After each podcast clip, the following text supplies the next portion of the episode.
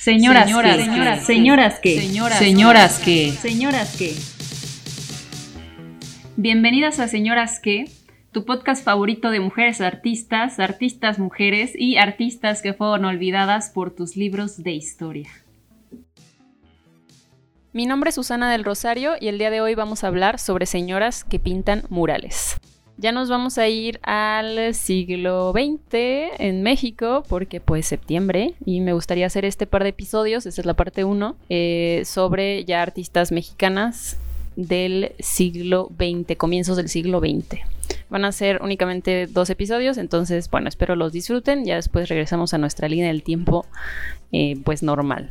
Bueno, eh, me gustaría hablar sobre unas artistas, o bueno, más bien sobre este movimiento que es muy conocido, que es el movimiento muralista en México, que comienza a principios del siglo XX y que es un movimiento sumamente conocido, pero sobre todo por eh, la obra que dejan los tres grandes, ¿no? Estos, estos llamados los tres grandes, que son, bueno, ya, ya bien sabemos, si no necesitan presentación, Diego Rivera, Orozco y Siqueiros. Y bueno, cuando nosotros pensamos en ese movimiento, muchas veces cuando tomamos clases o cuando leemos sobre eso, no nos mencionan a las mujeres que participaron en esa época. Sin embargo, sí existen, sí hay, hay obra que dejaron en, algunos lugares y pues me gustaría hablarles sobre cómo comenzó esta eh, participación de las mujeres, ¿no? Bueno, pasa que, eh, que no siempre, o bueno, no, no desde el principio estuvieron las mexicanas trabajando, sino que comenzaron a trabajar muralistas que venían de Estados Unidos. Estas mujeres que vinieron a, México interesadas en el movimiento, pues obviamente eran, eran, estudiantes de arte o ya eran artistas que ya eh, producían y se empezaron a interesar en el, en el movimiento muralista justo por la producción que hacen estos tres personajes en Estados Unidos, ¿no? Ellos se van allá a hacer algunas obras, eh, se conoce, ¿no? lo que están haciendo estos mexicanos, que era algo además también súper, eh, pues, diferente, ¿no? A lo que se venía haciendo de, una pintura de academia, pintura de caballete únicamente, y pues de repente es este movimiento que está pintando muros, ¿no? en, en lugares públicos, ¿no? En edificios públicos y que además pues tiene un tinte pues eh, que se relaciona también con el clima político de esa época. Entonces, bueno, estas, estas mujeres se interesan como por el movimiento y vienen a, México a aprender eh, pues muralismo de, mano de, ya artistas establecidos, incluso de mano de, Diego Rivera. Y bueno, además de estas, hay algunas eh, mujeres, las primeras que, que vienen son mujeres que vienen a aprender a pintar y pues participan en algunos proyectos, pero me gustaría mencionar eh, a, unas artistas que no solo vinieron a aprender y ayudar, sino que hicieron obra y que dejaron obra aquí en el país, que son estadounidenses, no son mexicanas como tal, pero son las primeras mujeres que se involucran en el movimiento. Entonces, primero eh, me gustaría mencionar que esta información Está toda reunida en un libro que se llama Eclipse de Siete Lunas, que es un libro muy, muy bonito eh, de la maestra Dina Comisarenko, que bueno, además tuve la suerte de tenerla como tutora. Y eh, vale mucho la pena, eh, pues, investigar sobre esta, esta obra porque la verdad es que reúne información que, está regada por ahí, o sea, sí existe, pero está regada por todos lados y aquí la, la condensa en un solo libro y además pues hay muchos datos muy interesantes, imágenes, etcétera. Entonces, bueno, me gustaría comenzar con Marion y Grace Greenwood, que estas son eh, dos hermanas que vienen aquí a, México en, la, época de los 30 y que, eh, bueno, sobre todo Marion deja obra em, eh, bastante interesante aquí en México, bueno, ambas, pero quisiera hablar de unos murales específicos que están en el mercado Abelardo L. Rodríguez en la Ciudad de México y que hicieron entre el 35 y el 36. Entonces estas hermanas eh, participaron en, estos murales que están en este mercado, que es un mercado que se hizo eh, con el fin de eh, quitar como el ambulantaje, como, como todo este mercado informal, y ponerlo pues dentro de un edificio, ¿no? Que, es, que regularmente pues pues se hacen con fines, em, con esos fines, ¿no? Y se les pide que eh, en el proyecto ah, se, bueno, se, les pida a varios artistas que participen, no nada más participan ellas, participan otros artistas que también además eran eh, alumnos de Diego Rivera.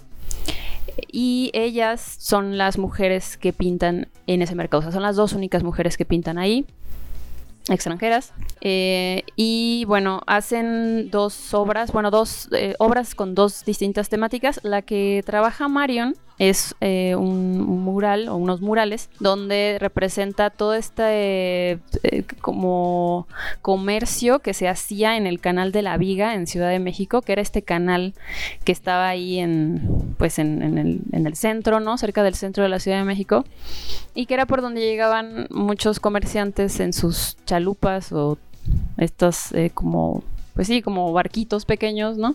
A comerciar con sus flores, frutas, verduras, etcétera. Entonces era como un, eh, bueno, como ya sabemos, la Ciudad de México pues está sentada en, un lago, ¿no?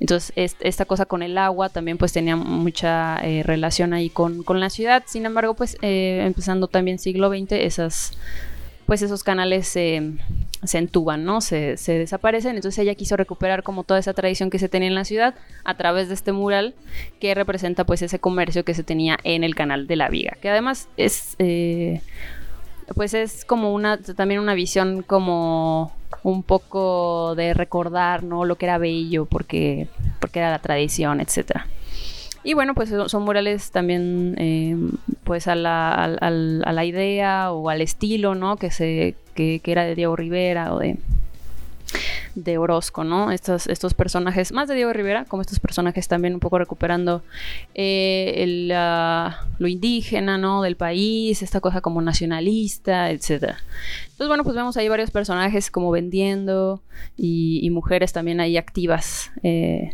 en los murales, ¿no? Entonces está, ella, ella tomó como ese tema. Por otro lado, Grace, eh, su hermana, se, eh, se concentró en el tema de la minería que además eh, tuvo la oportunidad como de investigar en, el estado de Hidalgo. Ella se va a algunas minas y me parece por ahí que, incluso este logra como bajar a las minas, ¿no? Como ahí eh, meterse a las minas y bueno, ahí como dato curioso, pues generalmente no se le permite la entrada a mujeres en las minas porque dicen que es de mala suerte, ¿no?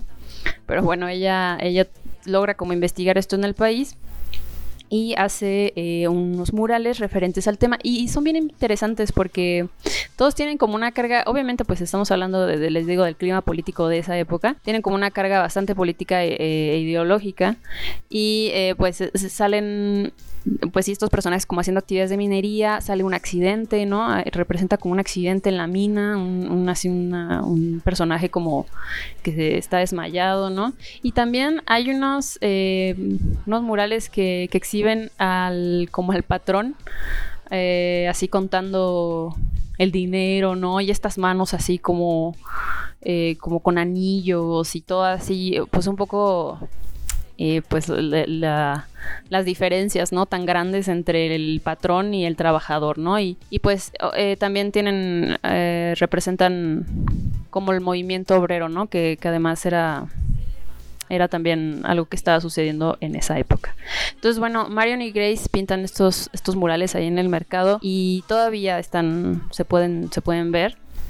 Es algo que generalmente, pues les digo, no, no sabemos, quedan como olvidados pero bueno, está interesante saber ahí el dato. Y bueno, estas, estas eh, bueno, la que continúa más su carrera como artista es Marion, ya en Estados Unidos. Eh, también continúa con, su carrera, pero bueno, dejan esos murales. Y además otros que pintan, si no estoy mal, en Morelia. Uno está en, la Universidad eh, Michoacana y la otra está en el Museo Regional, me parece. También tienen allí, hicieron unos murales. No es muy... Eh, bueno, si lo buscan en internet seguramente van a encontrar algunas fotos de, estos murales del mercado. Me parece que la, de la universidad y del otro no hay fotos. Eh, pero bueno, igual y, ustedes lo encuentran. Pero bueno, me quise concentrar en estos dos. Eh, y la otra artista que también vino a aprender y que además dejó obra, pero que ya fue destruida, fue Raya Ludins. Raya Ludins eh, fue un artista que, también vino a, aprender muralismo, pero que dejó unas obras que ya no existen y que también las hizo en la ciudad de Morelia, porque además, pues Morelia tuvo también su, su apogeo, ¿no? En el movimiento muralista, hubo ahí varios artistas que participaban y pues también eh, se dice que estos proyectos en provincia, ¿no? Se los daban pues a artistas que eran alumnos o que en este caso pues eran mujeres extranjeras porque eran proyectos que ya generalmente no, aceptaban los los que ya estaban, los artistas establecidos, ¿no? En este caso, pues Rivera, Orozco, etcétera, ¿no? Ellos ya trabajaban en, en proyectos más grandes. Entonces, bueno, estas artistas eh, creo que son como un precedente a, todas las demás mujeres que vienen después, que sí hay, ya platicaremos el siguiente episodio, eh, mujeres mexicanas que, trabajan en, el muralismo eh, y aunque, bueno, les digo, son extranjeras, tenían como también ciertos privilegios, es interesante eh, saber todas las problemáticas con las que se enfrentaban siendo mujeres, siendo extranjeras en México post-revolucionario, ¿no? Porque además ellas hablan en sus cartas que pues los trabajadores o con los que, generalmente eh, trabajaban los murales, pues las molestaban o les chiflaban, les hacían comentarios sobre sus vestimentas, ¿no? Y ellas lo dejan en, sus cartas que, mandaban a sus familiares. Y mencionan también, y algo, es algo bien interesante, que pues la revolución fue unilateral, ¿no? O sea, la revolución sí fue, pero no para, para las mujeres también, ¿no? Seguían como un poco ahí, em, pues, reprimidas, ¿no? A pesar de que ellas, les digo, ya eran extranjeras, pues lo, lo resintieron, ¿no? Al estar trabajando aquí. Y entre otras cositas, ¿no? Que van saliendo ahí en, cuando se narra sobre la vida de estas eh, artistas, que me parece bastante interesante y que roza ahí un poco con, con el tema, eh, pues, de los estudios de género, ¿no? Y, todo esto, el arte y, tiene que ver ahí también.